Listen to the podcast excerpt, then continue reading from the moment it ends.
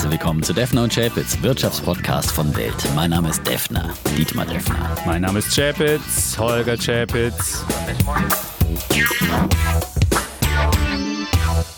Episode 142, lieber Defner. Und wenn dein Idol Elon Musk mit meiner Anlagewährung Bitcoin eine Verbindung eingeht, dann klingt das nach einer Vermählung im Himmel oder aber nach einer Veranstaltung, bei der die Funken sprühen. Und ich würde vermuten, bei uns sprühen heute die Funken hier. Auf jeden Fall müssen wir darüber reden, wenn Tesla-Chef Elon Musk jetzt in Bitcoin ganz dick gemacht hat. Es kommt zusammen, was Milliarden. zusammengehört, würde mancher denken. Ja, das ja, ist nicht ja. meine Meinung, um es gleich mal Ach so. vorwegzunehmen. Ich dachte, du wolltest- du wolltest mir jetzt einen Heiratsantrag nein, nein, ja, Ich meine, das wäre ja unsere, genau, unsere Finalfusion. Damit So ist es. wäre unser Konzept dann erledigt, ja, von Bulle und Bär. Die zwei Opponenten finden zusammen und äh, einigen sich auf Tesla und Bitcoin. Und, äh, Jetzt muss entweder ich zurückrudern oder du. Entweder Ich du musst, gespannt. ja, ja, Ja. also ich meine, ähm, was ist passiert? Ja, Tesla hat groß Bitcoins gekauft. Gestern die Meldung des Tages an diesem Montag. Für 1,5 Milliarden Dollar hat man äh, Bitcoin eingetauscht sozusagen. Ja? Und man kündigt an, dass man künftig Bitcoins auch als Zahlungsmittel für Autos verwenden will. Also, ähm, Stimmt, ein Bitcoin, das ist ja ungefähr 48.000, kannst Ja, du einen, kann aber auch mal 30.000 Tesla Model Dollar 3. sein, ja, ja, aber derzeit, später. derzeit ist ja was Interessantes, ist ja, der Bitcoin ist dann auf 48.000 hochgeschossen, das ist so viel wie ein Model 3 ungefähr Mhm. kostet. Und wenn du auch die Market Cap dir anguckst, sind sie beide gleich auf. Nämlich Bitcoin hat eine Market Cap von 830 Milliarden und Tesla von 829 Milliarden. Und die Frage ist, wer schafft als erstes die Billion oder schafft es vielleicht keiner oder ja...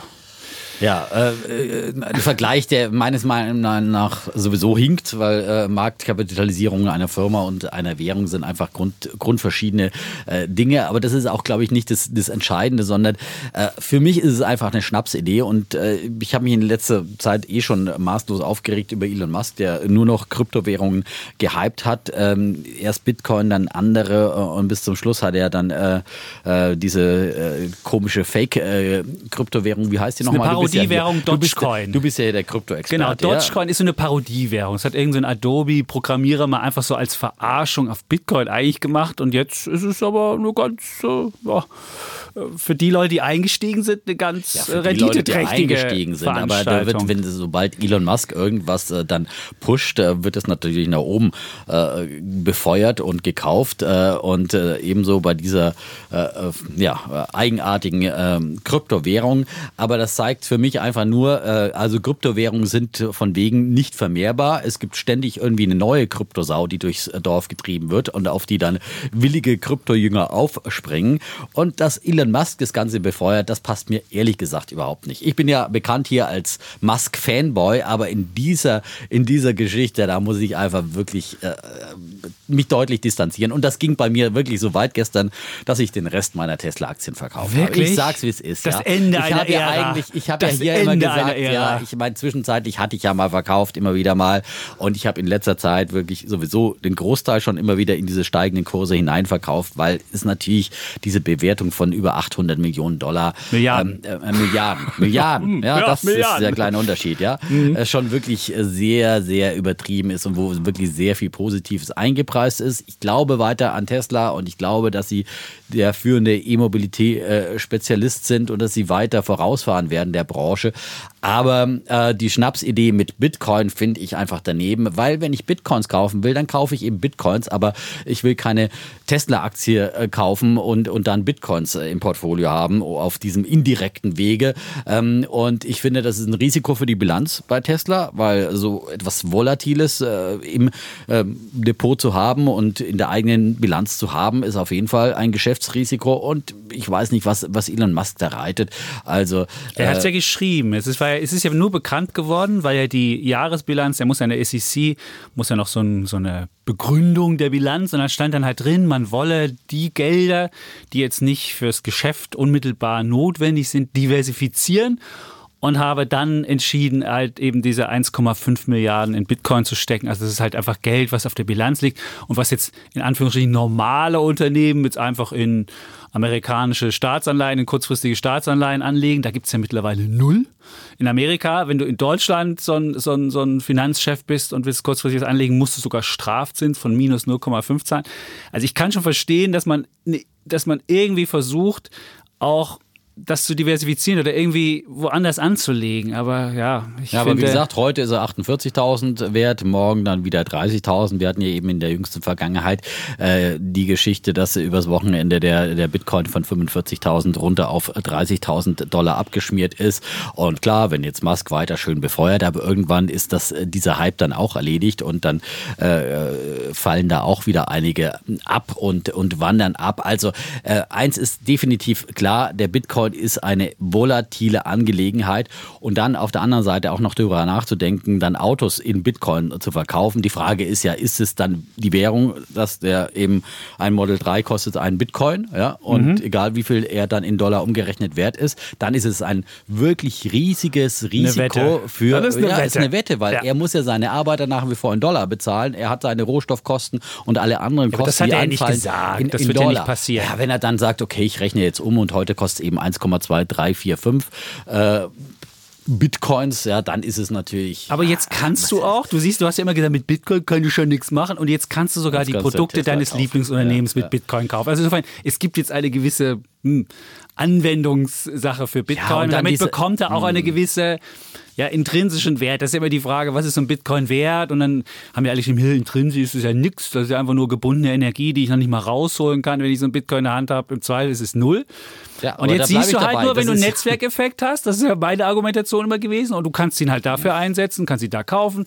Und wenn du siehst, was mit PayPal gestern passiert ist oder was mit, mit anderen Zahlungsdienstleistern, die Bitcoin gemacht haben, die sind auf Rekord gestiegen. Und wenn ich jetzt bei Visa sitzen würde oder Mastercard und sehen würde, wie meine Konkurrenz davon zieht, da würde ich mich schon fragen, muss ich möglicherweise das auch anbieten? Und wenn das dann irgendwann ins Rollen kommt, dann wird der, wird der Netzwerkeffekt immer größer und irgendwann hast du automatisch einen Wert bei Bitcoin. Ja, das kann man sich draußen gerade anschauen, was du gerade beschreibst. Das ist kein Netzwerkeffekt, das ist ein Schneeballeffekt, ja. Und der Schneeball kann natürlich auch zu einer großen Lawine führen, die äh, sozusagen ins Verderben führt. Also das Warum Ganze soll kann das auch ins Verderben äh, führen. ja, weil ich meine, das ist, sind auch typische Anzeichen für Blasenbildungen, ja. Das gab es auch immer wieder.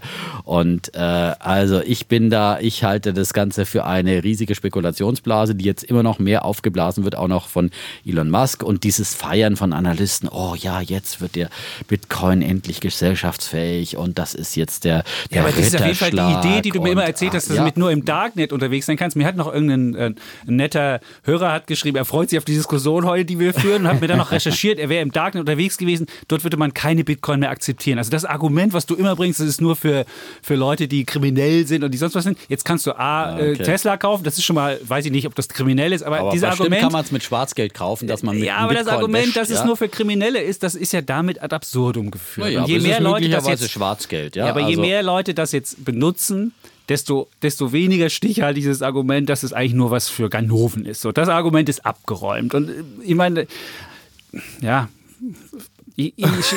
Nein, äh, je, je, mehr Leute es akzeptieren, je größer es wird, desto schwieriger wird es auch zu regulieren. Und die Frage ist halt, kannst du das Ding jetzt noch regulieren? Das ist ja auch ein Risiko, dass irgendwann die Politik hingeht und merkt so, oh, Moment, da gerät uns was aus den Fugen und wir können nicht mehr unser Geld einfach so trocken, wie wir so lustig und munter sind. Und jetzt gibt es so eine Parallelgeschichte, wo Leute auch äh, was Geldähnliches schaffen und eigentlich haben wir das Geldmonopol. Da, da kann man ja auch die, die Frage stellen, wird das passieren und wird dann irgendwann die Regulierung kommen? Und das wird, glaube ich, 2021 wird das Jahr, wo du siehst, ob das passiert. Nur wenn es immer größer wird, wenn das in immer mehr Unternehmensbilanzen drin ist und wenn das immer mehr Anwendung findet, dann kannst du es irgendwann nicht mehr regulieren. Ja, umso stärker ist doch der Druck für die Regulierer jetzt. Ja, aber irgendwann ist es zu groß, werden. dann, wird's, dann, ist es ein, dann ist es ein systemisches Risiko. Dann kannst ja. du nicht einfach sagen, jetzt machen wir, und dann, dann ist auf einmal bei PayPal, was denkst du, was dann los ist? Oder bei Square, die. Das die, die Risiko ist, glaube ich, ja. eher, wenn man es nicht reguliert. Also umso mehr wächst der Druck, es endlich in den Griff zu kriegen und, und damit zum Beispiel eben Schwarzgeldgeschäfte und geht doch nicht nur um. Schwarzgeld. Das ist ja immer, du bist ja immer noch in der letzten, wisst ihr, Nein, in der aber ich letzten meine, das ist, Jahrhundert doch, verhaftet. das ist doch klar, oder? Wenn du mit dem Bitcoin dir ein Auto kaufst, dann äh, ist die Gefahr, dass das äh, Mhm. möglicherweise nicht nachvollziehbar ist äh, von den Quellen, äh, doch viel, viel größer. Also, ähm, äh, ich glaube, da, schon, das ist schon Schwarzgeld. Nur Leute kaufen nur Autos mit Schwarzgeld. Also jeder, der jetzt, Ja, warum der soll jetzt ich, Auto warum, kauft, warum muss ich meinen Dollar in Bitcoins tauschen, ja, äh, zu einem, keine Ahnung. Also wenn, wenn er mir den Anreiz gibt, dass ich immer ein, ein Model 3 für einen äh, Bitcoin kriege, dann warte ich halt natürlich ab, bis der Bitcoin wieder abgeschmiert ist und hole mir dann Ja, aber du Model kannst 3. halt deinen okay. dein, dein Tesla Aber in Dollar glaube, kaufen, du kannst ja. ihn in Euro kaufen, Ob jetzt kannst das du ihn in Risiko Bitcoin eingeht kaufen. und selber hedgt, das wird die Frage sein. Rechnet er den Bitcoin-Kurs dann Tag minütlich um oder hat er einen Fixpreis in Bitcoin? Und das wäre ein extremes, also ein Fixpreis in Bitcoin, ja, das wäre ein Nee, extremes geben, die- ja, und alles andere ist ja dann auch nur, äh, das ist ja äh, nicht wirklich äh, Akzeptanz einer Währung, sondern ist einfach nur was umrechnen. Du kannst ja auch sagen, okay, äh, geht's kurz zum Bank, Bankautomaten und, und, und tauscht es mir um oder was auch immer. Also ist es ähm, dann ist, auch ein weiterer, ist eine weitere ja. Akzeptanz, diese Währung und es werden immer mehr Leute sich dem anschließen, dann wird das und dann wird auch der, der Bitcoin ab irgendeiner Stelle wird er auch nicht mehr so schwankungsfreudig sein. Er wird irgendwann weniger Schwankungen haben und dann kann man vielleicht auch mal drüber nachdenken, dass andere Ja, Unternehmen äh, nachkommen. Ich gebe zu, wenn ich jetzt Procter und ja Gamble heiße, GameStop, GameStop befeuert, ja, und dann nimmt er wahrscheinlich demnächst auch noch GameStop-Aktien äh, ab, die dann Nein. abschmieren und irgendwelche äh, Pseudo äh, äh, äh, Kryptowährungen, äh, die als Fake gedacht waren oder was auch immer als Parodie. Also es ist, es Also ist einfach nicht fest, meins. die- die- und ich, muss, ich muss jetzt mal an dieser Stelle sagen, ich bin ein treuer Hörer von eurem neuen Podcast Ja. Alles auf Aktien, ja, und der Kollege Moritz Seifert, ein junger, aufrechter Mann, ja. Aufrechter Mann. Aufrechter Mann. Vor- der auch hier dem Kollegen Holger ja. Trotzt und sagt, also ich Wie trotzt? Nein, Das ist ja nicht trotzen, er sagt seine Meinung. Was Er sagt denn seine trotzen? Meinung, Du ja. denkst immer, wenn man mit Chapitz einen Podcast macht, muss man muss man, Muss man die. Gegenhaltung halten. Warum ist das? Nicht das ist immer, völlig, nicht auch, in das ist jeder eine, auch das ist eine, eine antiquierte Vorstellung. Find, ja, aber du versuchst ihn ja immer so, Ich so versuche ihn zu überhaupt nicht. überreden, ja. zu Überhaupt sagen, nicht. Ich bist hab nur gesagt, ich- Mann hier. Nein, und, äh, ich habe nur gesagt, das ist eigentlich wäre er die Generation digitales Gold und dafür für Bitcoin. Das ist ja immer die Genau. Argumentation. So. Und wenn er sagt, ich kann damit nichts anfangen, dann kann ich sagen, gut, dann kannst du nichts mit anfangen. Auch gut. Muss er ja Prima. auch nicht. Er kann ja auch irgendwie andere Sachen kaufen. Es hat ja auch Risiken. Ich würde ja auch nie bestreiten, dass es auch Risiken hat. Aber ich finde, je mehr dieses Geldsystem, dieses klassische ad absurdum geführt wird, und wir haben jetzt ja, werden wir heute auch drüber reden, Herrn Draghi in Italien, der weiß, wie man bei der EZB anruft und mal eben noch ein paar Milliarden irgendwie Ja, äh, locker macht. Äh, der, so, der, je mehr wir solche Leute haben und so einen Drehtüreffekt zwischen Politik und Notenbank und dann so eine Vermischung haben und alle munter drucken und dann gibt es schon das neue SPD-Programm, wo dann alle sagen, Mensch, wir können jetzt mal richtig Geld raushauen, jetzt geben wir was aus. Je mehr das passiert, umso wohler, muss ich gestehen, fühle ich mich mit solchen Sachen, die nicht beliebig vermehrbar sind. Aktien ist eine Sache, aber Bitcoin gesagt, und es gibt Gold jeden ist die Tag andere Sache. irgendeinen neuen Bitcoin, äh, irgendeine neue Kryptowährung, die äh, hier gehypt wird und entdeckt wird. Von wegen ist es nicht vermehrbar. Die Anzahl der Kryptowährungen ist, ist sehr, sehr groß, vermehrt sich ständig und ständig stürzt sich die Meute dann wieder auf irgendeine neue Kryptowährung. Also ich bin da auf jeden Fall nicht dabei. Ja, Das ist auch ein Risiko, das muss ich Tesla zugeben, Raus. dass die Dominanz des Bitcoin irgendwann nachlässt und eine andere Währung wie Ether oder so kommt, die jetzt noch mehr technische Fähigkeiten mitbringt, dass die dem Bitcoin den, den, den Rang abläuft. Das kann passieren, ja, das Ja, Risiko würde und ich auch nie bestreiten. Das ist eine aber inflationäre deswegen kannst du ja einfach sagen, dann nehme ich halt drei Kryptowährungen oder nehme einen Korb und habe dann diese, hab dann diese, hab dann 100, dieses ja. Risiko. Äh, aber es ist eliminiert. nicht vermehrbar. Aber ich brauche jetzt plötzlich 100 Kryptowährungen. Nein, ich brauche nicht Ah, ja. 100. Ja, mal schauen, in was dann äh, Elon Musk, er hat ja angekündigt, dass er in noch mehr alternative Anlagen investieren will zur Diversifizierung, was für andere Kryptowährungen er dann noch aus dem Hut zaubert, die er vorher schön bei Twitter gepusht hat. Ja. Ähm, und ja, das ist alles so ein bisschen, bisschen Gut, Ja, also jetzt ist Also, Elon Musk gesagt, ist beim ist durchgefallen und dann haben wir demnächst ja. keine, haben wir dann keine Tesla-Diskussion mehr hier? Das wäre wirklich traurig. Ich meine, das ist ein, seit der ersten, seit dem ersten Podcast machen wir hier Tesla. Ist jetzt Folge Gucken wir mal. 142, Nein, ich bin die natürlich letzte, in weiter der wir ein, über ein, Tesla, ein reden. Tesla-Anhänger, aber äh, das halte ich wirklich für einen, einen großen Fehler und äh, ja, vielleicht hat er doch ein bisschen zu viel geraucht. Es klingt so ein bisschen, diese ganzen Tweets sind sehr esoterisch. Also ja. so ein bisschen esoterisch unterwegs. Und ich meine, der hat ja den Axel Springer Preis bekommen. Also wir haben einen sehr eigenwilligen äh, Axel Springer Preisträger, das muss man auch dazu sagen. Aber er hat auch Großes geschaffen. Also insofern, ich glaube, große, ja. große Schaffer sind wir halt. Wir wollen jetzt halt, ja noch nicht seine Memoiren ja. schreiben. Also so ist es. Ich habe ihn ja hier über 141 Folgen über den großen Klee gelobt, über den grünen Klee. Groß gelobt, ja, über den großen grünen Klee. Ja. Und äh, ja. aber ich muss dem nicht blind hinterherrennen. Ja? Also das ist wirklich, äh, und das, was viele tun, finde ich einfach bedenklich, wenn man, mhm. wenn er irgendwas twittert zu irgendeiner äh, Kryptowährung, da stürzen sich alle drauf. Also das ist, äh, das ist für mich dann wirklich eine Blase, eine Übertreibung in einer, ja, und ähm, da muss man wirklich vorsichtig sein. Kommen wir zum DAX. Das so. ist ja, der hat ja auch einen Rekord gemacht, aber das ist jetzt keine ja, Blase. Das ist ja im Vergleich dazu. Ja, ist ja wirklich, ja, wirklich, wirklich ist ja moderat. Äh, mickrige Mickrig. Kursbewegung gewesen. Ne? Da sagt ja jeder, wow, warum muss ich einen DAX kaufen, wenn ich einen Bitcoin kaufen kann. Aber ähm, da sehen wir halt jetzt dann einfach ähm, wieder realistischere Bewertungen, ja. Äh, und äh, der DAX, äh, ja, hat ein neues Allzeithoch gemacht, äh, Am nachdem Montag, er letzte morgen. Woche ja wirklich schon schön ja, am Montag war, äh, letzte Woche war ein, war ein Schlussrekord und am Montagmorgen hat er so einen Allzeitrekord, wo er mal kurzzeitig auf 14.100 irgendwas gestiegen ist. 71, glaube ich. Auf jeden, Fall, auf jeden Fall geht ja. er jetzt so in etwa meinem Kursziel. 14.500 war ja mein Kursziel und jetzt kann ich mich demnächst dann zur Ruhe legen, wenn er bei 14.5 ist. Dann musst du ja alleine. Ich muss dann noch ein bisschen arbeiten, bis es nach 16.000 äh, 16 geht. 16 ja, aber da bin ich guter Dinge, dass wir das bis zum Jahresende auf jeden Fall schaffen werden. Ja. Gut, momentan macht uns äh, die Corona-Krise schon noch ein bisschen, bisschen Sorgen, aber der Tag wird kommen, wo wir auch dieses Spätestens wenn der Defner, wenn der Defner geimpft ist, was denkst du, was dann hier losgeht? Dann, dann ist er so von, weiß ich nicht was. Ich hoffe, du kriegst den richtigen Impfstoff, damit wir. ja. Äh, wunderbar. Also insofern. Nein, aber ich habe ja heute Morgen bei Alles auf Aktien dann gehört, dass der Kollege Chapitz all die Argumente bringt, die der Defner schon vor einem Jahr vorausgesagt hat, dass es so kommen wird. Und da hat der Chapitz gesagt, ja, jetzt ist ja auch, sind ja so Fragen gelöst, wie der Brexit ist ja dann doch relativ milde ausgegangen und dieser Handelskonflikt und Trump ist endlich weg und dieser Handelskonflikt, der äh, ähm, Ich fand viel überraschender, das war ja nicht überraschend, das sind ja Sachen, die sind langweilig. Was aber, hast du gesagt, aber, du hast gesagt, die Unternehmensgewinne steigern. Das ist es. Ich finde, das ist überraschend. ja? Was man überraschend, was man überraschenderweise sagen muss, ist, dass die Unternehmensgewinne 2020 so gering nur eingebrochen ist, was natürlich daran liegt, dass der Staat da irgendwie Geld reingeblasen hat, dann ist natürlich klar, dass wenn die Leute, die Leute sind ja so reich wie noch nie. Und ich meine, man muss überlegen, wir haben eine Pandemie, wir haben Kurzarbeit auf Rekord und die Leute sind so reich wie noch nie.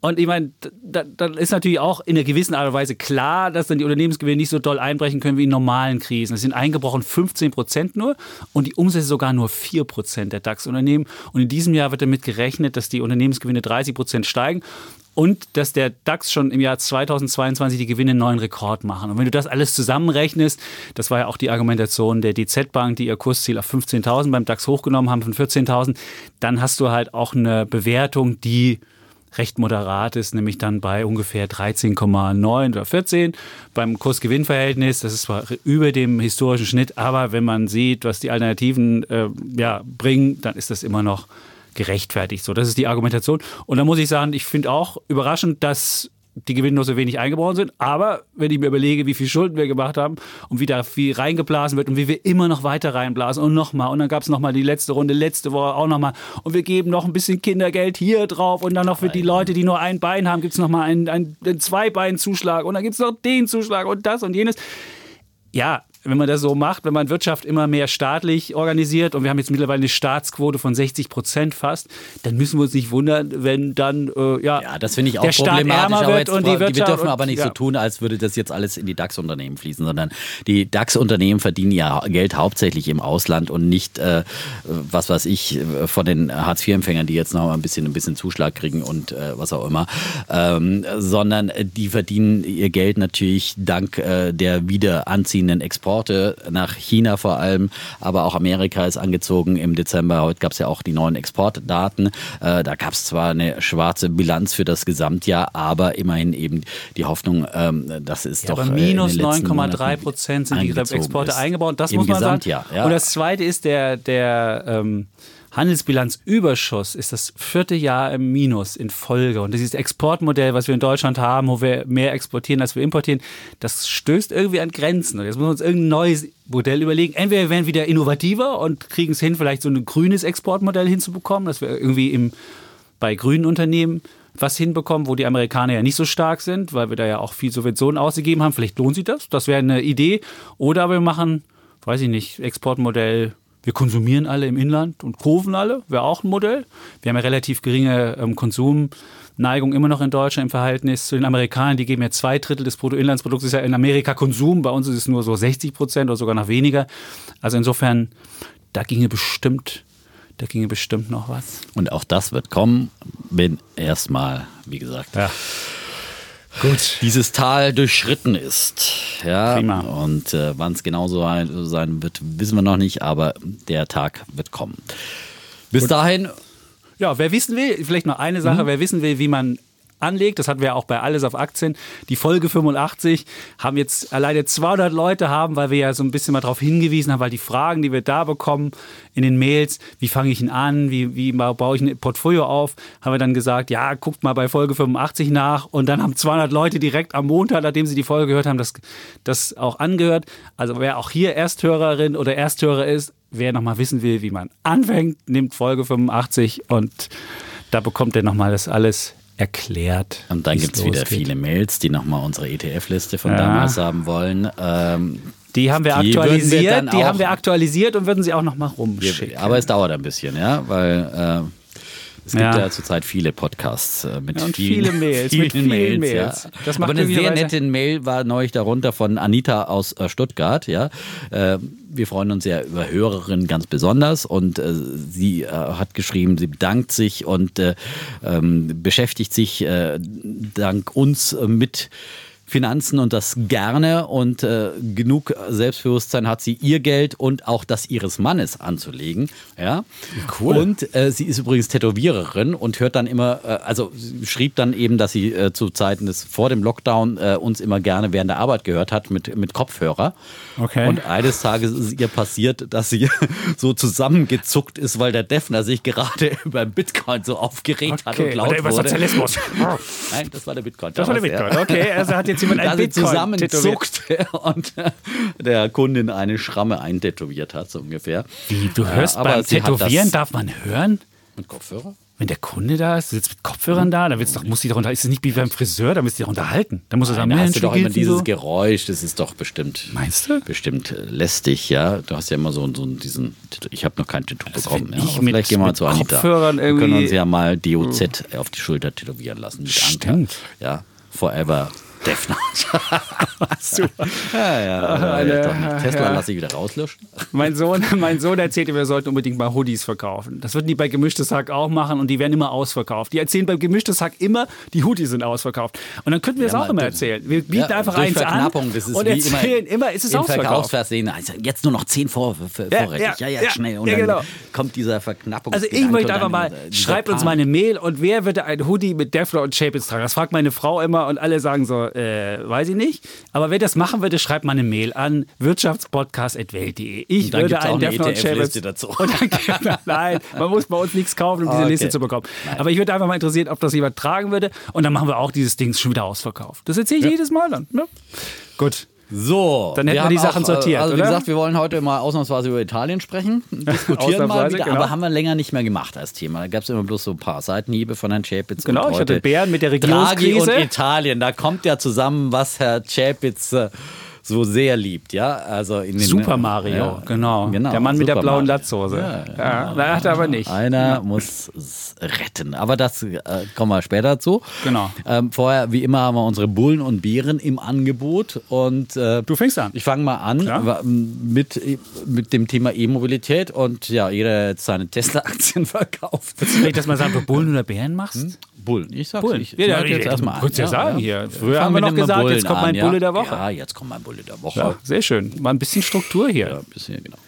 Äh, so, und ähm, trotzdem im Sektor investiert bleiben will. Ich sage jetzt nochmal eins zu Tesla, weshalb ich jetzt mehr und mehr auch verkauft Muss habe. ich noch erklären. War jetzt nicht nur eben äh, wegen äh, dem Bitcoin, das war jetzt eben für die, die letzten paar, die da noch lagen, so, Lieber die Elon. ich eigentlich behalten wollte. Ja, du so hast mich als, enttäuscht. Als persönliche Verbundenheit und so, aber die mussten jetzt auch raus. Und vorher dachte ich, ist einfach zu hoch bewertet und äh, dann auch diese drohende Konkurrenz Aber du durch, musst es durch verstehen. Apple. Durch Apple. Ich finde, Ja. das ist ein ganz großes, könnte ein Gamechanger werden, wenn Apple jetzt wirklich auch in den Markt geht, wie es ja gerüchteweise jetzt immer mehr. Was ist mit den ganzen Solarzellen, die die bauen? Solar City, erzählst du mir Ja, die ganze das Zeit, oder die ganze ja, Welt das- grün machen und die Welt besser machen? Nein, das machen Was sie ist natürlich. jetzt hier ja, los? das machen sie. ja. Muss Das ich jetzt hier den. Verteidiger Das spielen? machen sie alles, aber ich meine, da haben sie jetzt keine Alleinstellungsmerkmal. Ja, das ist ganz klar. Also so. Solarunternehmen gibt es größere, günstigere. ich dachte, die äh, könnten das vielleicht integriert mit den Autos das- machen, das dann hätten sie das- gleichzeitig ja, auch das das Speicherung und Ja, alles. das ist ja das Gute bei, äh, bei, bei Tesla. ja an das alles als integriertes Modell, aber das Entscheidende, wo Mhm. sie wirklich äh, unique sind, ist im Bereich E-Mobilität und autonomes Fahren. Äh, da sind sie weit vorne und das werden sie auch bleiben, aber trotzdem, sie werden auch gejagt und zum Beispiel eben Apple ist eine äh, interessante Geschichte. Also ich glaube, dass wirklich, wenn Apple es gelingen Mhm. So hast würde, du dich jetzt erklärt mit Tesla? Wenn- Ist schon. Lieber Elon, da wenn herzlich, Apple es gelingen herzlich würde, dein ein, Dietmar. ein, ein iCar da auf den Markt zu bringen, äh, dass das auch gerade der Apple äh, der Tesla Kundschaft doch einiges abjagen könnte. Aber noch ist es ja auch noch nicht so weit, ob Apple das wirklich gelingen wird.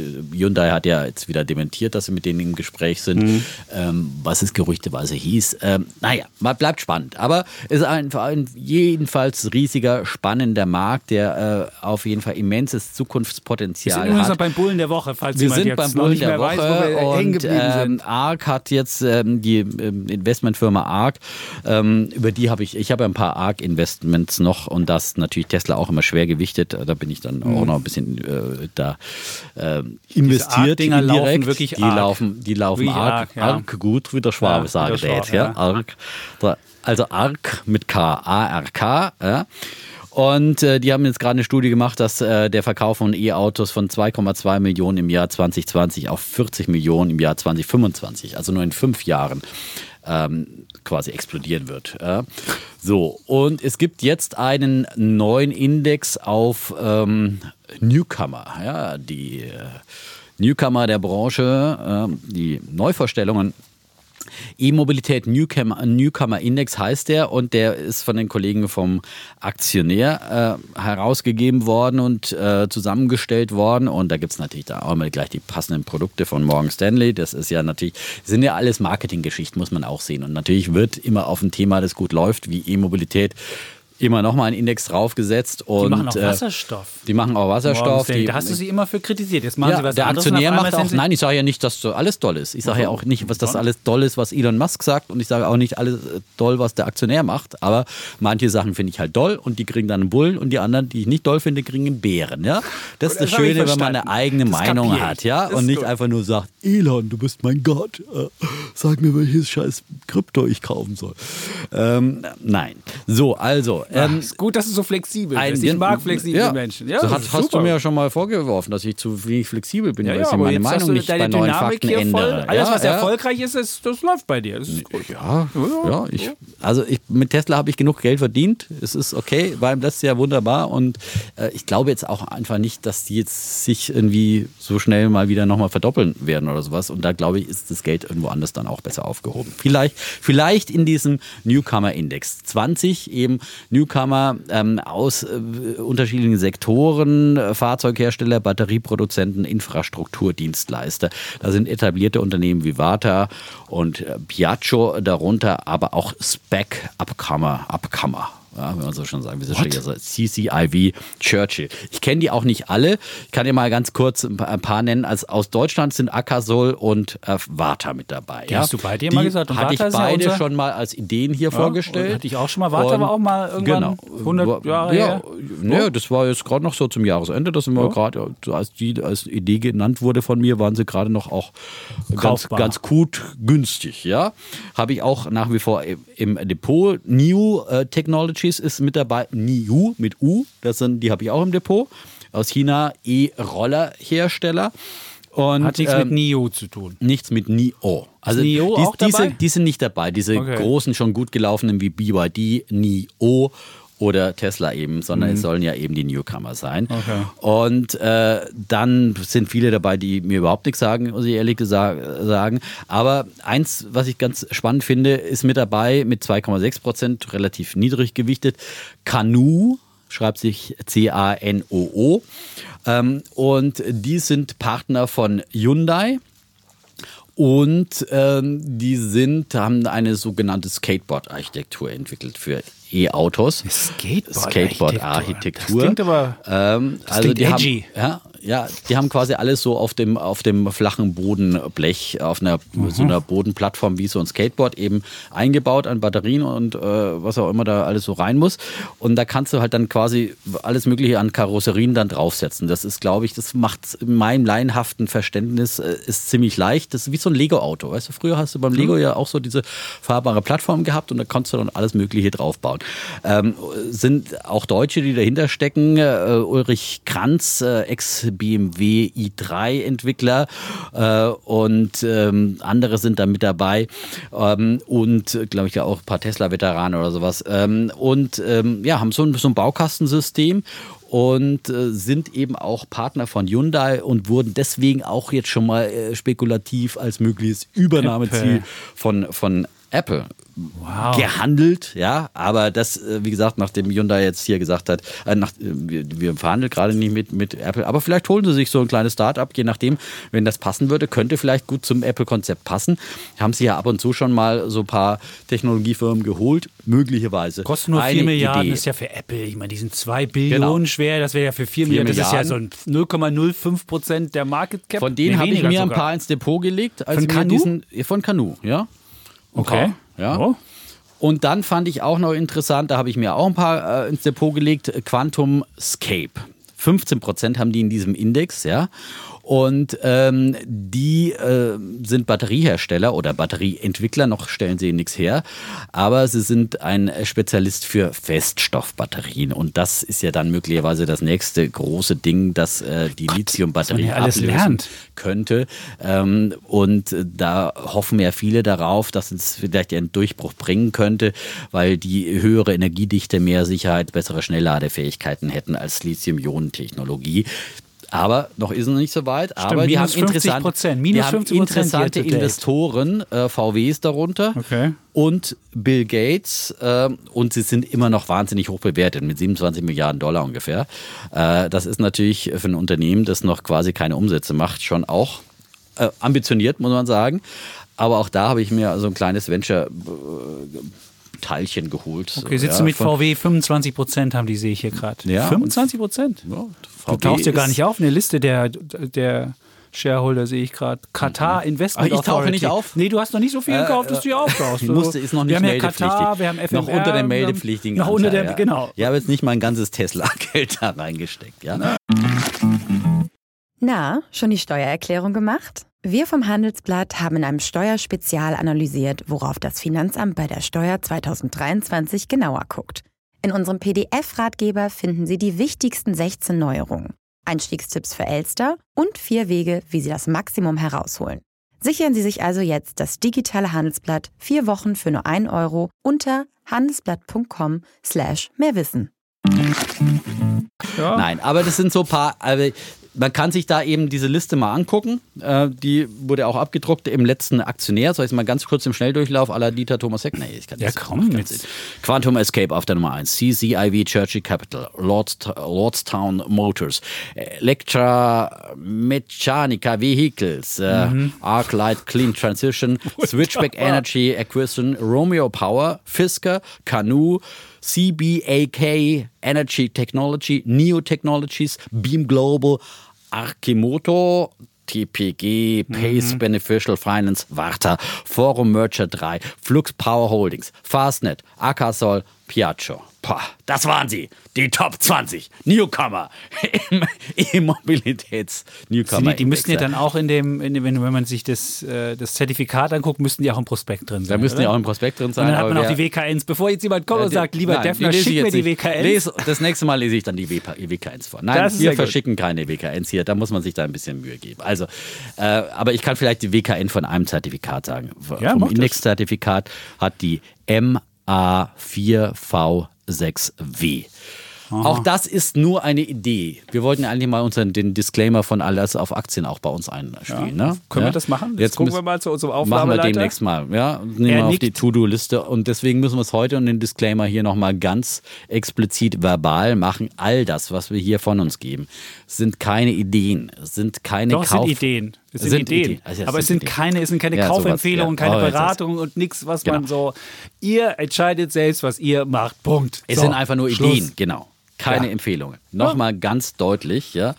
Äh, Dann hat dann und jemand falsch gehört, es wie du ist wieder irgendwas genuschelt hast und Werbung. kauft dann die falsche Aktie Es und sagt ist auch Defner. keine Werbung, es Ja. ist redaktionell vollkommen unabhängig ausgewählt. Wir suchen hier aus, was uns so gefällt und was wir für gut finden Befinden. und als eine gute Idee finden. Und Teilweise sind wir eben selbst investiert und da sagen wir dann auch immer schön dazu, damit klar ist, wo auch ein möglicher Interessenskonflikt herrscht. Besteht. Ja, wenn sie jetzt die Meute, äh, so, ja, aber noch sind wir ja nicht, aber noch sind wir ja nicht Elon 16 Musk. Ist aber 16 Milliarden schwer. Ich glaube, da kann die, muss die Meute schon sehr, sehr groß sein, um da was zu auszurichten. Dann Ja, ist eher das 16 andere, Milliarden, Da aber ist ich- Kanu mit 4 Milliarden schon einfacher. Ja, aber ich meinte. Quantumscape stand hier, ist 27 Milliarden Dollar. Nee, die sind schwer. gefallen, Sind 50 jetzt gefallen? Prozent. Die sind Okay. richtig gefallen. Okay. Ja, ja, das ist. Naja, ähm, aber immer noch teuer, muss man sagen. Ja, das Oh. ist äh, auch nichts, was man dann so eben mal im Kurs beeinflusst.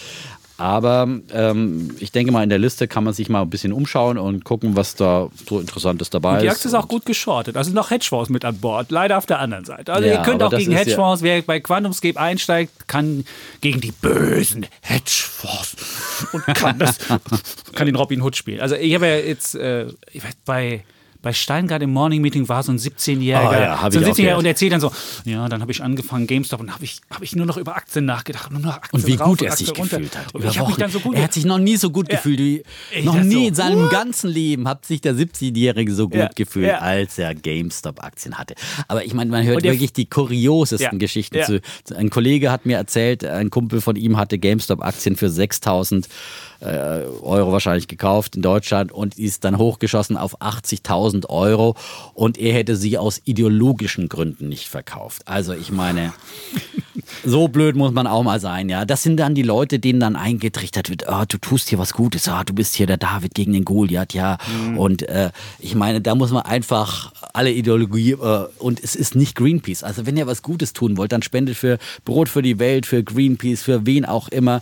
Äh, dann tut ihr direkt was Gutes, aber nicht indem er irgendwie so eine fast pleite äh, Videokette, äh, Spielekette kauft. Äh, das der ist kein 17-Jährige wirklich dachte auch, er hätte was Gutes. Er hat dann auch irgendwann, hat er, nachdem er den Mammon eingestrichen hatte, stellte er dann fest, dass er Teil einer ganz großen Bewegung ist und dass er jetzt so eine, so eine Art Jugendrebellion mit Aktien angezettelt hat. Ich fand das wunderbar. Wenn, wenn die Jugend jetzt schon denkt, sie würde mit Aktienkäufen eine Rebellion anzetteln und was man früher mit Trillerpfeifen und weiß ich nicht, was man früher so als Protest gemacht hat, jetzt mit Aktienkäufen macht, wunderbar. Es ist ein Trugschluss, man verändert dadurch nicht die Welt. Aber es ist schön, wenn ein paar dazukommen und äh, Freude am Investieren finden und auch äh, ja, merken, wie Spaß das machen kann, wenn ein Kurs steigt. Das ist wunderbar, ja. genau. Und Aber wie, wie das anstrengend das muss auch man- sein kann, wenn es fällt. Das, muss man dann auch wissen. aushalten und dann, äh, wenn man dann noch dabei bleibt, ja, wenn äh, die GameStop-Aktie dann wieder abgeschmiert ist. Äh, Sie notiert bei 55 gerade Dollar. Bei 55 Also immer noch, Dollar. ist immer noch weit über den äh, 4 naja, Dollar aber oder fast 20 eben Dollar. 90 Prozent Verlust ja. äh, zum Hochstand. 450 Und wenn einer mal bei 80.000 war, dann hat er jetzt vielleicht noch 8.000 und denkt sich, Mensch, hätte ich vielleicht doch mal eher lieber verkauft Mal als sehen, ideologisch Re- wie lang die- 70.000 70.000 äh, Euro zu. äh, Ja, das so hätte er dann die Hälfte davon spenden können, dann hätte er ideologisch auf jeden Fall äh, ein, ein besseres Werk getan. Stimmt, ja. auf jeden Fall Bertolt Brecht, erst kommt das Fressen, dann die Moral. Mal sehen, bei ihm scheint es ja noch umgekehrt zu sein. Erst kommt die Moral, dann kommt das Fressen. Mal sehen, wann der Fressreflex dann doch eintritt. Du wirst es beobachten. Du wirst da erzählen, wann der verkauft, oder hat er es immer noch? Ach so, ist ja nur ein Kumpel von einem Kollegen. Also, Ja, da musst du er, mal er wird fragen. mir berichten. Unbedingt, das ist- Aber die der Geschichte wollen wir Der weiterhören. Kollege hört auch immer eifrig unseren Podcast und gesagt, du hast es offensichtlich nicht gemacht. Nein, nein, nein, hat er nicht. Ne? Siehst er du? investiert anständig. er hat die Folge 85 gehört und Ja. äh, ist äh, Genau. Gut, dann werde ich jetzt mal meinen Bullen zuerst machen, weil der Bär ist, äh, äh, meinen Bären zuerst, weil der Bulle Mhm. ist auch eher äh, spekulativer Natur. Ähm, mein Bär der Woche ist die Deutsche Bahn. Der, du hast ja mal als, als, als Bullen. Die. Älteren werden sich erinnern. Ja, der Defner hat ja immer erzählt, weil ich bin die, der, die älteren Hörer meine ich, ja. Ich bin in der Kam hin und wieder mal vor. Ich hatte noch nie den. Was, die Deutsche Bahn Ich ja, die Deutsche öfters. Bank hatte ich schon häufiger, weil die Aber so die viel Briefe Bahn, ich schicken und was wir alles hatten mit Deutscher Bank. Ich habe ja schon öfters mal die Deutsche Bahn Gelobt. gelobt Ja. und ihr auch Bullen verliehen. Du hast mal einen Bullen. Ich hatte noch ich nie die immer Deutsche gute Bahn. Erfahrungen gemacht habe auf der Strecke nach Nürnberg. Jetzt bin ich ja auch schon lange nicht mehr. Na, Das solltest du vielleicht mal tun, um dein, um dein Bild der Deutschen Bahn ja, es schneit anzupassen. jetzt auch gerade, ja. Ja, aber ich bin auf jeden Fall letzte Woche, als es noch nicht schneite, bin ich nach Leipzig gefahren und äh, hinzu 40 Minuten Verspätung, rückzu. Der Zug war wirklich fast leer. Also es kann nicht daran gelegen haben, dass die Leute so langsam ein- und ausgestiegen sind. Das war ja immer mal so eine Begründung früher. Also das war schon dann. Dann kam meine Frau am gestern, also am Montag aus dem Rheinland zurück. Da hatte es geschneit, aber es war ja schon am Sonntag der Schnee. Und ich erinnerte mich an diese Werbung. Alle reden vom Wetter, wir nicht. Das gab es ja früher. Also die Älteren unter uns werden sich erinnern. Da gab es auch eine wunderbare Werbung dazu. Es gab auch Bahnhof ist, wo Zentrum ist oder Zentrum ist, wo Bahnhof ist, gab es auch mal eine Werbung. Aber auf jeden Fall die mit dem Wetter, äh, die hatten wir auch. Und der Zug, also die, die drei Viertel der Züge waren ganz ausgefallen. Sie musste dann irgendwo über Frankfurt sich durchkämpfen nach Berlin, musste noch irgendwie mit raussteigen und Schnee schippen und sonst was. Man dachte sich auf jeden Fall, äh, diese Bahn, nach zwei Tagen Schneechaos sollte man das irgendwie in den Griff bekommen. Hatten sie aber nicht. Und dann dachte ich mir, wenn die wenigstens wirtschaftlich gut funktionieren würden oder wenn man jetzt denken würde, naja, die haben halt ein bisschen weniger investiert oder ein bisschen weniger Schulden gemacht oder sonst wie, dann wäre das ja okay, dann kann auch der Service ein bisschen schlechter sein. Aber das ist auch nicht der Fall. Es gab nämlich jetzt einen ähm, Bundesrechnungshofbericht, wo nochmal das gesamte Drama der Deutschen Bahn drin stand. Und danach sind allein die Corona-Schäden mit nicht nur 8,2, wie man bisher dachte, sondern fast 10 Milliarden, 9,7 Milliarden Corona-Schäden. Das liegt halt daran, dass weniger Leute Bahn fahren. Nur würde man ja denken, wenn weniger Leute Bahn fahren, dann geht das wenigstens pünktlich. Sonst was tut es aber auch nicht. Und äh, das ist aber noch nicht alles, sondern die haben auch noch ganz viele Auslandstöchter, die sind ja expandiert, haben hier und da. Und dann haben sie noch die Auslandstochter Arriva, die macht auch Probleme, die wollen sie an die Börse bringen. Es ist wirklich ein wirklich großer Mess. Und insgesamt dürften die Verbindlichkeiten inklusive Pensionsverpflichtungen der Bahn von 32 Milliarden 2020 auf 38 Milliarden in 2022 steigen. Und das ist eine Verdopplung seit 2018. Die haben ja eben von 19 auf 38 Milliarden die Schulden innerhalb von vier Jahren verdoppelt. Ey, wenn du mir 19 Milliarden gibst, dann baue ich dir aber irgendwie eine Bahn auf, die ein bisschen besser fährt. Aber das können die nicht. Auf jeden Fall Vorstandschef Richard Lutz und Infrastrukturvorstand, du erinnerst dich, Ronald Profalla, äh, Profalla erinnerst du dich noch? Die Eltern unter Ja, uns, ja. Politiker. Ähm, die stehen jetzt zur Disposition und man darf mal sehen, was mit denen passiert. Die Verträge laufen eigentlich noch bis 2022, aber nach diesen Zahlen fürchte ich, ja, wird man mal sehen, was da passiert. Aber Deutsche Bahn, wirklich ein Desaster und wir müssen nachschießen und immer wieder Geld da reinbuttern. Und wenn wenigstens der Service stimmen würde, aber das tut er auch nicht und deswegen mein Bär der Woche, Deutsche Bahn. Übrigens, ich habe jetzt gerade, während du hier ausgeführt hast, nochmal in die Mail von Anita geguckt. Ja. Ich habe das jetzt etwas falsch nacherzählt. Die hat sie doch nicht, hat sie- Beim Tätowieren ist nur so erschrocken, dass sie von ihrer Kundin wegzuckte, schreibt sie hier, und auf meinem Rollhocker wegrollte. Die Kundin verstand natürlich überhaupt nicht, was passiert war. Ich erzählte ihr dann, ich sei so konzentriert gewesen, dass ich mir in die Backe gebissen hätte. Aha. Ich dachte, sie hätte gesagt, sie hätte so einen spannenden Podcast Stefan und Chavez gehört. Jetzt wäre die Kundin auch Hörerin. Tja. Ah, nee, So, gut. Müssen wir demnächst dann, ne? Aber ich wollte, ich hatte eher keine. Schramme.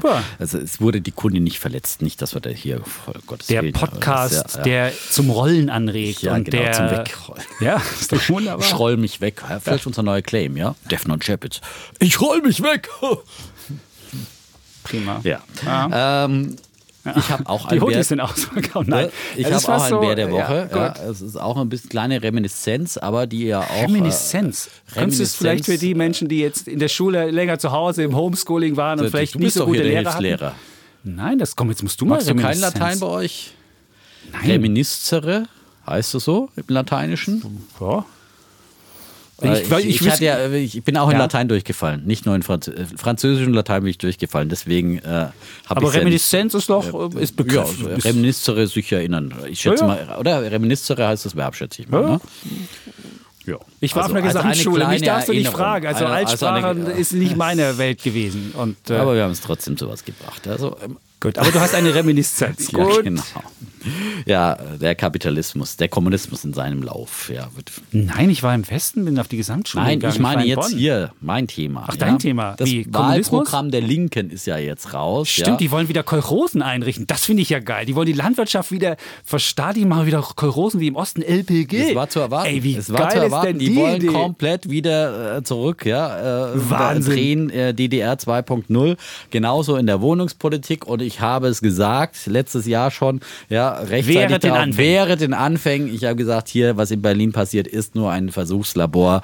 Und da braucht ihr nicht meinen, dass ihr irgendwo an, davon kommt, ja, wenn hier der Kommunismus und der Sozialismus. Kommunismus noch nicht ganz, aber es sind sozialistische Anklänge, die hier äh, im Programm stehen. Und äh, ja, konkret ist es der Mietendeckel nach Berliner Vorbild. Der steht eben auch im Wahlprogramm der Linken. Der soll bundesweit nach ihren Wünschen ausgerollt werden. Und deswegen muss man sich einfach überlegen, wen man bei dieser Bundestagswahl wählt. Und wir haben hier in Berlin eine rot-rot-grüne Regierung, die, Also darfst du diese, niemanden von denen die diese linke Idee umgesetzt hat und die ein Fiasko ist. Und das zeigt sich jetzt immer mehr. Und dazu ein paar, paar Fakten. Ähm, ähm, zum Beispiel hat der Spiegel darüber berichtet, dass äh, auf der On äh, Online-Plattform ImmoScout die äh, Vermieter einer Bestandswohnung in der Bundeshauptstadt im Schnitt 137 Kontaktanfragen auf ein Inserat äh, bekommen äh, im Jahr 2020. Also nirgends äh, ist, sind Mietwohnungen so umkämpft wie in Berlin.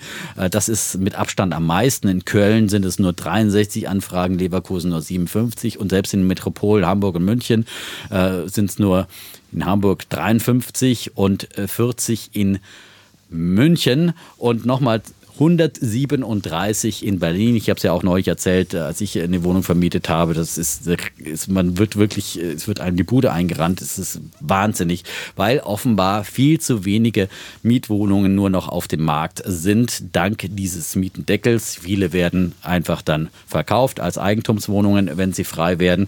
Oder manche kennen aber auch schon von Vermietern gehört, die einfach gesagt haben, jetzt solange der Mietendeckel hier nicht äh, kassiert ist vom Verfassungsgericht, vermiete ich meine Wohnung überhaupt nicht. Ähm, also, das ist äh, ein wirklich äh, ein Schlag ins Gesicht der Mieter. Ja, es zeigt sich hier, dass es viel, viel schwieriger ist, äh, eine Bestandsmietwohnung zu finden, die ja dann unter diesen Mietendeckel fällt. Nochmal zur Erinnerung, Mietendeckel heißt ja nicht nur, wir deckeln die Miete irgendwann, sondern wir zwingen, erzwingen eine Absenkung auf Mietobergrenzen, die ähm, mehrere Jahre zurückliegen.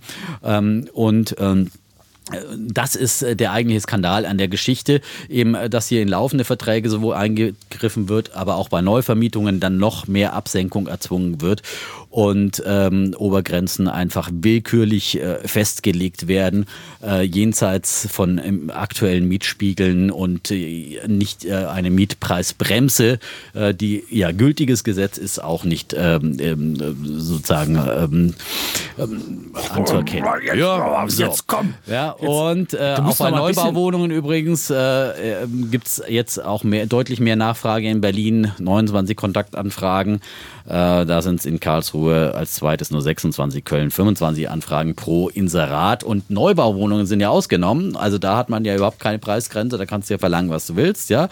Das heißt einfach, dass die Mieter dann ausweichen müssen auf die teuren äh, Neubauwohnungen und äh, die Bestandsmieter, die können sich freuen, dass ihre Miete abgesenkt wird und das können auch wohlhabende Menschen sein, die halt vielleicht vorher, keine Ahnung, 15... Ich habe jemanden letztens getroffen, der hat mir erzählt, das wäre die größte Steuersenkung seines Lebens gewesen, außer und die sind wirklich sehr vermögend und sie hätten den, größte, den größten Nachlass in ihrer Geschichte erlebt von einer Partei, die eigentlich sie nicht schützen würde. Das fand ich schon überraschend. Also du siehst, die Nebenwirkungen sind und ich glaube, das machen ganz, ganz viele wohnen in solchen Wohnungen, die jetzt Natürlich. einfach und sie durften gar nicht mehr zahlen. Sie meinten, sie hätten es auch gemacht, aber irgendwie hat der Vermieter gesagt, ich mache mich da richtig strafbar, da gibt es richtig Ärger und äh, ja. Ja, also bei mir hätten ja auch die Leute liebend gerne äh, bei meiner Vermietung dann mehr bezahlt äh, und äh, mehr geboten und das waren alles äh, Menschen, die in der Regel mehr verdient haben als ich, ja.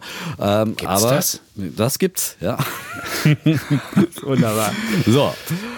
Und äh, ein Fakt noch dazu. Selbst die Berliner Wohnungsbaugenossenschaften haben Verfassungsbeschwerde gegen diesen Mietendeckel eingereicht. Und das sind ja eigentlich die Guten. Das sind ja nicht die bösen äh, Miethaie und äh, die bösen äh, Mietinvestoren, sondern das sind ja die Genossenschaften, sind doch die Genossen und eigentlich die Guten. Aber selbst die wenden sich gegen diese rot-rot-grüne Politik, weil die sagen, wir haben mit 5,66 Euro pro Quadratmeter die günstigsten Durchschnittsmieten.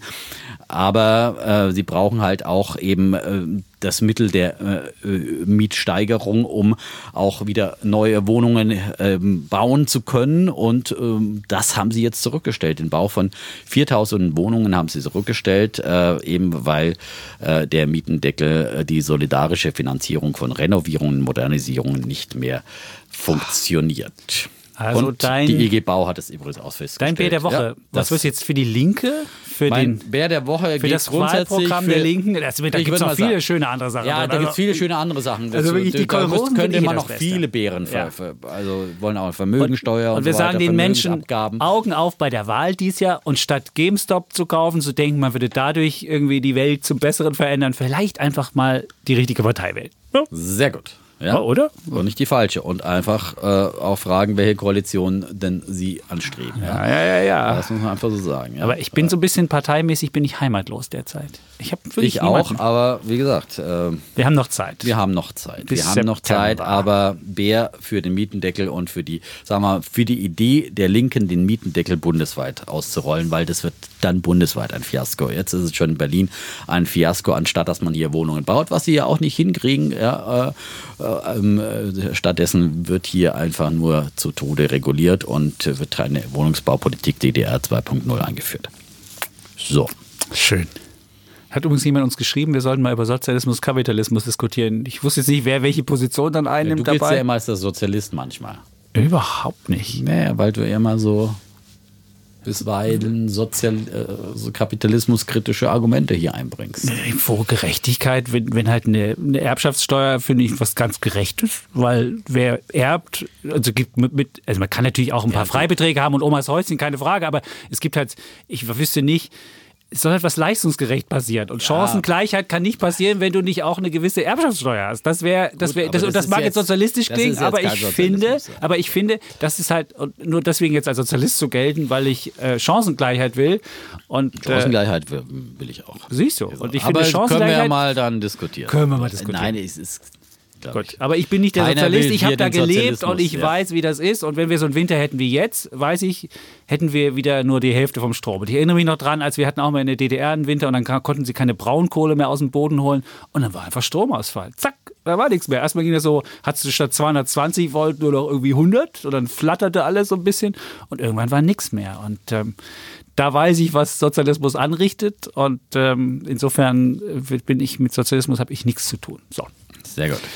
Dann komme ich zu meinem Bullen der Woche. Das sind Nebenwerte, Small Caps. Ähm, viele Anleger fokussieren sich ja auf die großen Werte und denken immer, ah, die großen Apples und Teslas und Deutsche Telekom oder was auch immer.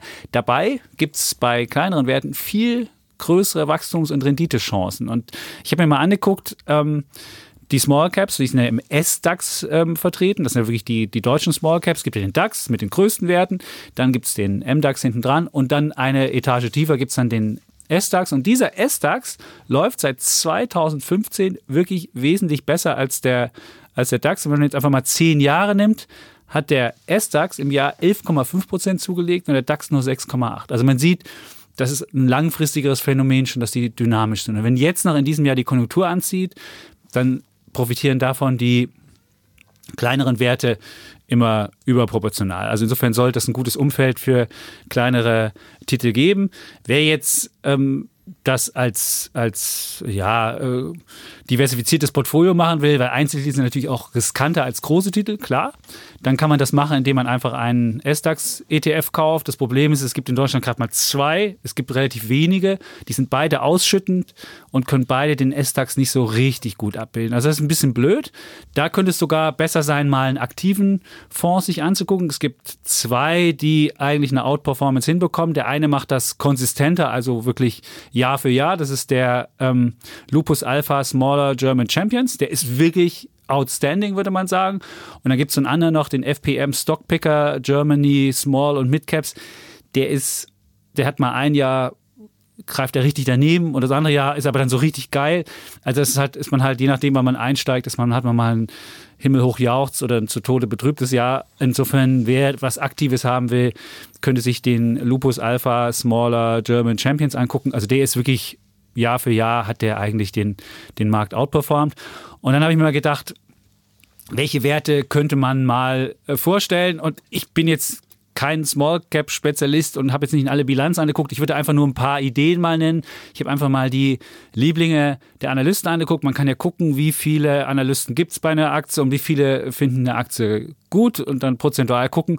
Und dann sind so die meistgeliebten sind Hensoldt. Das ist ja äh, diese, diese Rüstungsgeschichte mit den Radarteilen, die ja auch gerade ja so ein bisschen in Diskussion sind. Gegangen. Ja, und die haben jetzt ja die Diskussion, dass der Bund da einsteigen will und dann gibt es ja, weil die ja kritische Infrastruktur und so weiter. Also das ist auf jeden Fall einer der meistgeliebten Aktien. Dann gibt es Takt, kennt wahrscheinlich auch jeder. Das ist dieses Versandhandelsunternehmen für Firmen, glaube ich, Takt.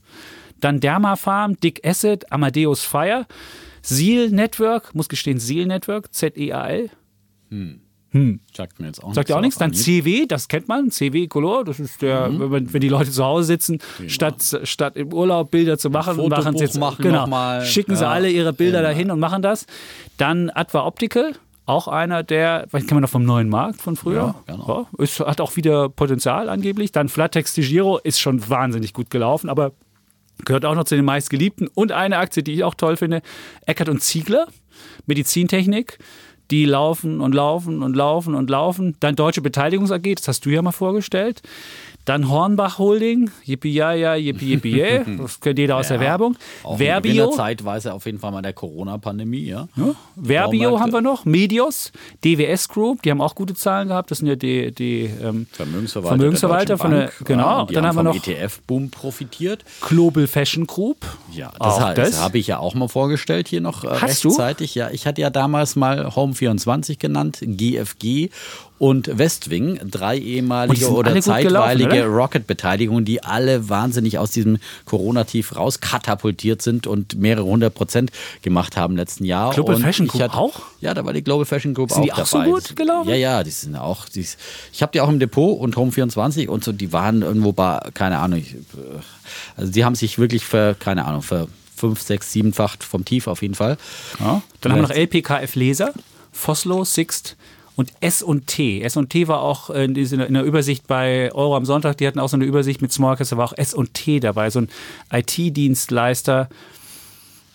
Ich muss gestehen, weiß ich jetzt weiß ich nicht näher, was sie machen. Sie sind nur eine der Hedgefonds-Lieblinge, wo sie dagegen spekulieren und mhm. möglicherweise kann man da auch irgendwas äh, draus erkennen oder machen, ich weiß es nicht.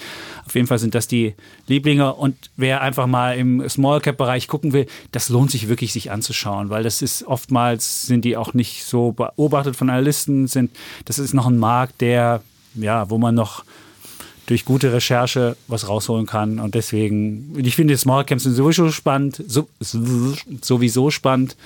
Und deswegen ist mein Bulle der Woche Nebenwerte Small Caps. Small is beautiful, sagt ja. Holger Chapitz. Ja, unbedingt. So, jetzt haben wir noch hier eine Viertelstunde Zeit, bevor ja, wir hier wir noch mal die Zelte abbrechen müssen. Dann ja, fangen wir an hier mit unserem Thema. Und meine These ist. Oh, jetzt.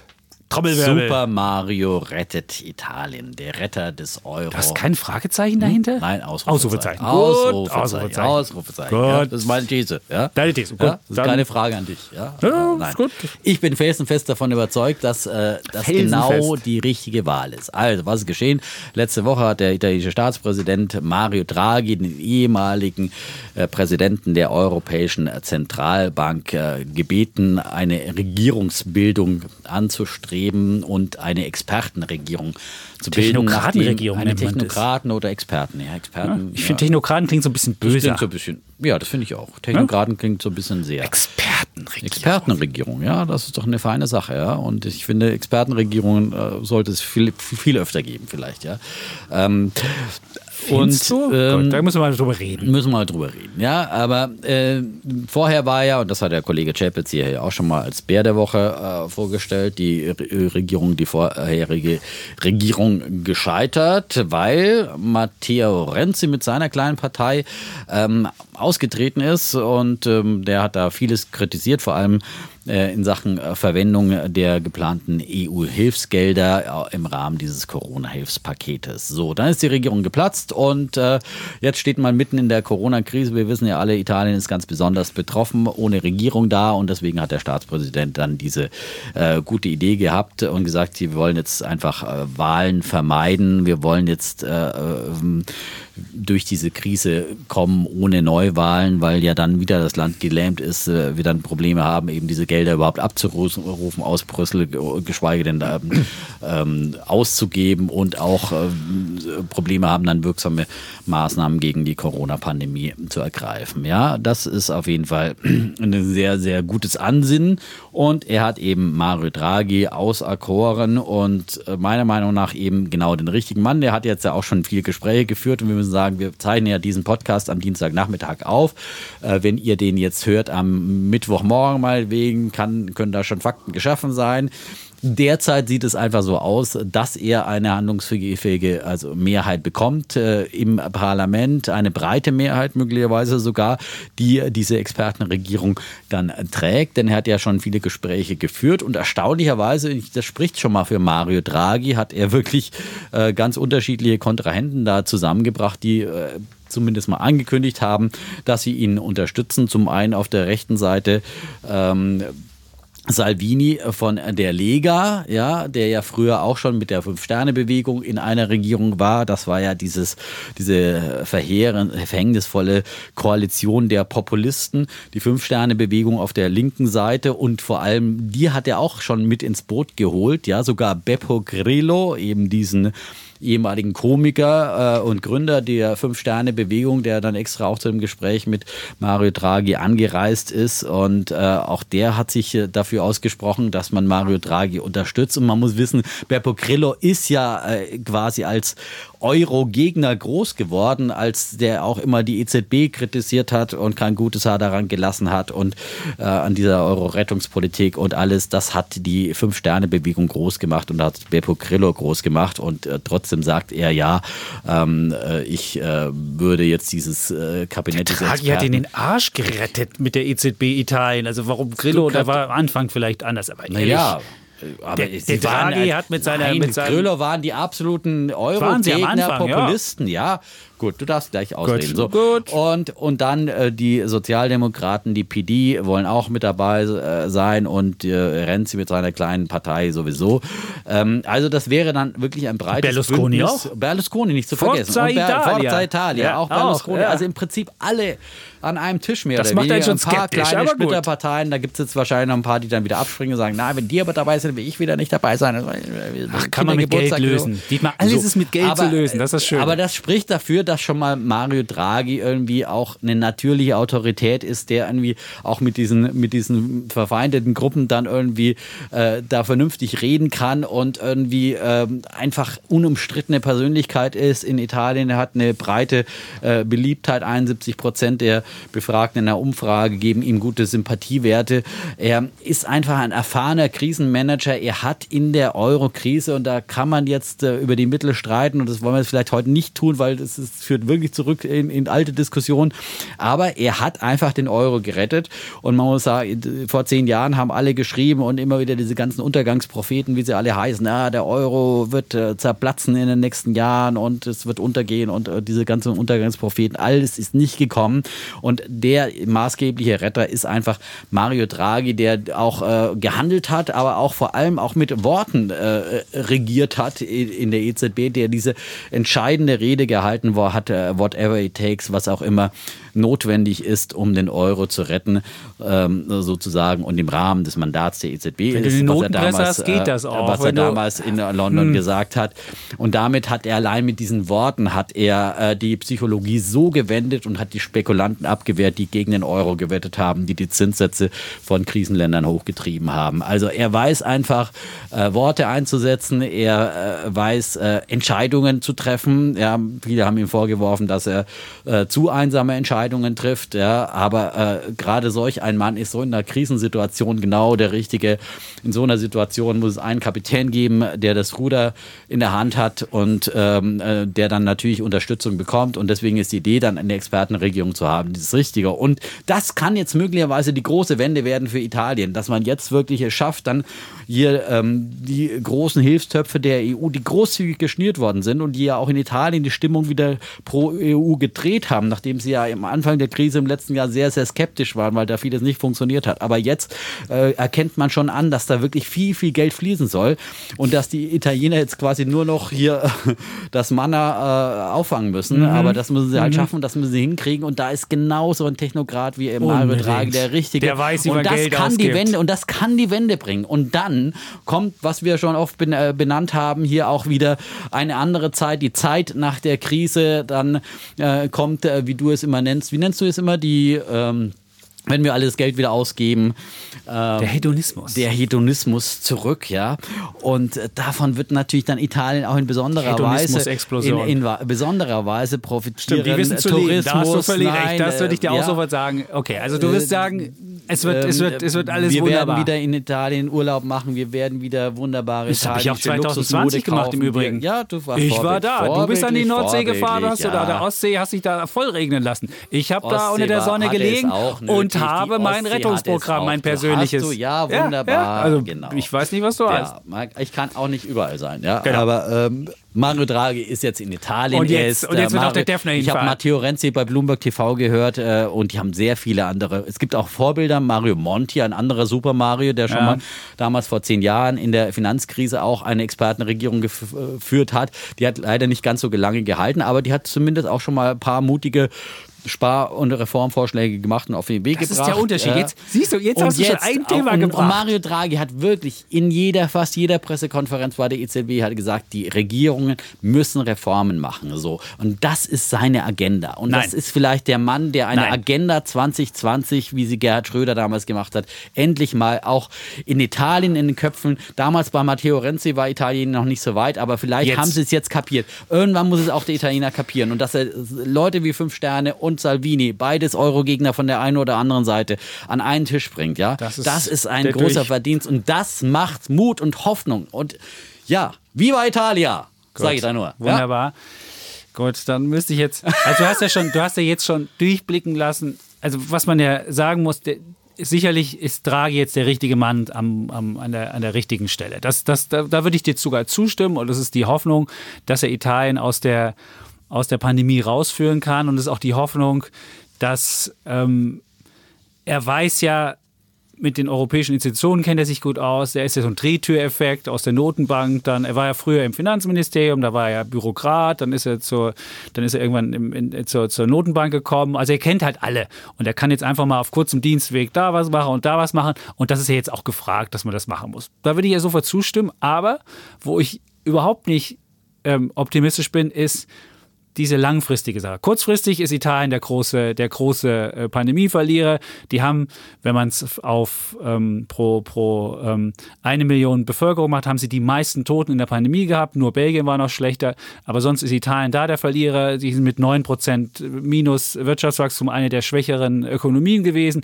Und ich glaube, aus, diesem, aus dieser Verliererposition kann Mario Draghi sie rausführen. Das würde ich sagen. Es gibt ja immerhin ähm, dieses, dieses Rettungspaket, hast du ja gesagt, ist 81 Milliarden groß, diese, diese Hilfen, die geschenkten Hilfen und 45 Milliarden werden ja allein in, nächsten, äh, in, in, diesem und im nächsten Jahr fällig und dann gibt es noch dazu 127 Milliarden Kredite, gibt es ja auch noch oben drauf. Also ich glaube, mit dem Geld, das kriegt er hin.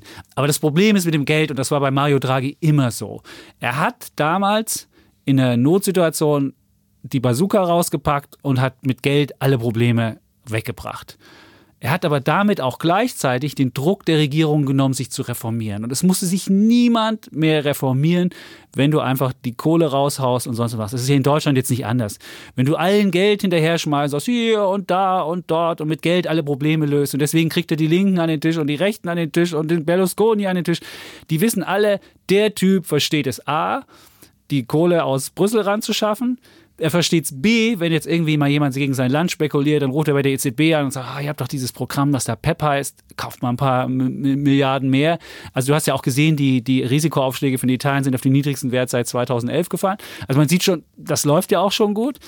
Aber was er nicht hinbekommen wird damit, Reformen hinzubekommen. Und du musst dir überlegen, die Strukturprobleme sind, du hast seit 1998 kein Wirtschaftswachstum mehr gehabt, du hast keine Produktivitätsfortschritte gehabt. Du hast, was Standortfaktor Qualität der Regierung anbetrifft, bist du der zweitletzte in der EU zwischen Bulgarien und Ungarn. Also ehrlich, und du brauchst eine Justizreform, du brauchst eine ähm, Reform der, der ähm, Steuerreform, du brauchst neue Insolvenzregeln, du brauchst irgendwas. Und ich würde ja auch sagen, der wird erfolgreicher sein als andere Technokraten, weil andere Technokraten wie Monty, du hast ja schon gesagt, die mussten sparen, da hieß immer sparen und sonst wie. Sparen ist nie beliebt. Draghi kommt jetzt als Technokraten, der darf Geld ausgeben. Und wer Geld ausgeben kann, ist immer beliebt. Hey Mario, hey, da, da, da aber du wirst keine Reform dahin bekommen. Die Italiener sind meines Erachtens unreformierbar. Und weil du ja immer sagtest, du hast es immer schon gesagt, du hast mir Italien schon seit, seitdem wir hier den Podcast machen, erzählst du mir jedes Mal, jetzt kommt der Reform, jetzt kommt, jetzt kommt der. Dieses Land ist meines Erachtens nicht reformierbar oder nur reformierbar, wenn du wirklich, als sie damals in den 90er Jahren in den Euro beitreten wollten. Da haben sie sich mal angestrengt, da gab es mal eine Europasteuer, haben sie mal schnell die Zahlen ein bisschen noch gefuddelt, damit sie reinkamen. Kaum waren sie drin, lief der Schreldrian los. Das war auch eine Expertenregierung übrigens und, damals. Und, ja, ja, klar. Und das, äh, die wollten ja dazugehören. Deswegen. Und, aber du siehst, seitdem wachsen sie auch nicht mehr. Also du siehst, das Ganze meines Erachtens kurzfristig ja, langfristig wird da kein, kein Problem gelöst. Und deswegen denke ich, Mario wird nicht der Retter Italien, der kurzfristige Retter sein, wird uns kurzfristig einen Problemfall in der Eurozone Europa weghalten. Das ist auch gut für Europa, weil wir können uns dann endlich mal von Problemen lösen und können vielleicht mal äh, die Zukunft äh, und nicht nur immer über Probleme wie Impfen, Probleme wie einzelne Länder. Da können wir endlich mal nicht nur solche Gipfel machen, sondern können auch mal überlegen, wie wären wir wirklich der wettbewerbsfähigste Kontinent der Welt, wie wir es ja schon in der Lis Lissabon-Agenda aufgeschrieben hatten. Vielleicht können wir das endlich mal so ein bisschen angehen. Da würde ich sagen, positiv. Aber langfristig, glaube ich, wird das nichts und deswegen glaube ich da nicht dran. Wir machen ja kurzfristige Wetten. Und deswegen wetten wir jetzt Italien gegen genau. Europa. Das, das, die Wette würde ich dir anbieten. Das, Eigentlich äh, biete ich ja an, aber. Gut, dann bin ich ja das hier vorgeschlagen. Du hast genau. vorgeschlagen. Wir haben ja drüber geredet, was wir für eine Wette machen können. Ist ja jetzt natürlich schon gut gelaufen und die, die 6 Aktienmärkte ist der, ist der FTSE MIP schon gelaufen. deutlich äh, ja. zugelegt schon, ja. Vor allem der Bankenindex ist angezogen und ich glaube, wer äh, als Anleger jetzt äh, darauf spekulieren will, kann da weiter drauf setzen. Ja. Entweder auf den italienischen Index oder äh, noch spezieller, also wenn er das hebeln will, dann auf den Bankensektor, weil der natürlich dann überproportional ähm, profitiert. Aber genauso gut kann man auch den Eurostox 50 50 kaufen. Da ist auch ein bisschen Italien mit drin, aber es sind auch viele mit drin, weil wenn Italien äh, gerettet wird und funktioniert und wieder auf die Beine kommt, dann ist es auf jeden Fall auch besonders gut für Europa. Also das wäre dann eben auch eine Wette auf Europa, die man machen kann. Aber, aber in dem Fall lieber, würde ich natürlich sagen, ich würde lieber äh, kleinere Werte kaufen, weil Italien hat ist ein Land wie Deutschland, das hat nicht so viele große Werte. Die ganze Börse ist ja nur 600 Milliarden Dollar groß. Das ist ja kleiner als äh, als Alibaba. Insofern, wenn man das machen wollte, würde ich lieber so on äh, Europe Small Cap 200, da gibt es auch Wo dann ETF auch Italien drauf. mit drin ist, ja. Da ist auch Italien, da ist auch mehr italienische Unternehmen mit drin, da genau, hat man einfach genau. auch mehr Nein, diese ich meine auch, kleinen dass Firmen. indirekt eben auch die französischen Banken und so weiter profitieren werden, wenn eben Italien stabiler wird und es wird insgesamt Europa nützen und es wird eine Win-Win-Situation werden für, für ganz Europa. Aber natürlich wird Italien dann ähm, hoffentlich auch überproportional auch an der Börse ähm, profitieren. Deswegen meine Wette, dass der italienische Index dann Fuzzi bis zum, MIP heißt der. der. Obwohl, den kann man aber nicht investieren. Wenn man ETF macht, musst du den MSCI Italien nehmen, aber das sind auch Banken, Versicherungen und ein paar Modefirmen. Und Ferrari ist drin. Ferrari. und Fiat heißt jetzt Stellantis. Stellantis. Stellantis. Äh, zusammen mit, ja. Drin, ne?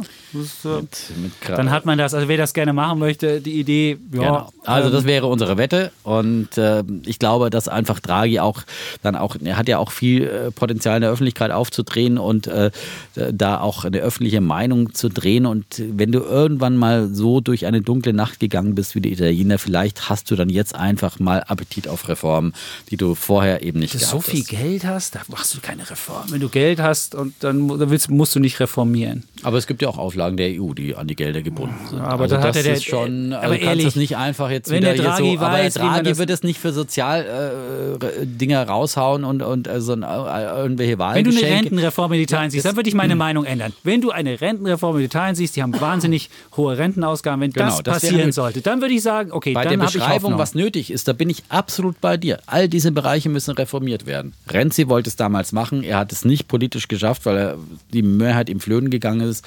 Vielleicht ist es jetzt die Gunst der Stunde, zumindest eben in Richtung, in diese Richtung zu gehen. In Deutschland hat es auch so lange gedauert. Wir mussten auch durch dunkle Jahre gehen, Anfang dieses Jahrtausends. Ja, wir waren Schlusslicht in Europa, äh, bis dann die Not am größten war mit fast fünf Millionen Arbeitslosen und man endlich erkannt hat und Gerhard Schröder das Ganze umgesetzt hat und gesagt hat, wir müssen was ändern und dann auch die Deutschen mitnehmen konnte. Aber wir haben nicht Irgendwann dieses- ist es dann vielleicht mal soweit und vielleicht ist Mario Draghi und ich bin fest davon überzeugt, dass Aber diese. Lebensfreude, die die Italiener haben und die sich nicht nehmen lassen, die haben wir in Deutschland nicht. Deswegen hatten wir eine dunkle Stunde. Die Italiener hatten diese dunkle Stunde, die haben immer noch gut gelebt und die haben immer gut, noch. das- das und nutzt ich meine, die Schulden sind mittlerweile bei 160 Prozent des Bruttosozialprodukts. Also man sieht auch, sie haben halt auf Pump gelebt, es lebte sich ganz gut. Also diese dunkle Stunde, ich kann es mir nicht vorstellen, dass sie die Stu dunkle Stunde erleben.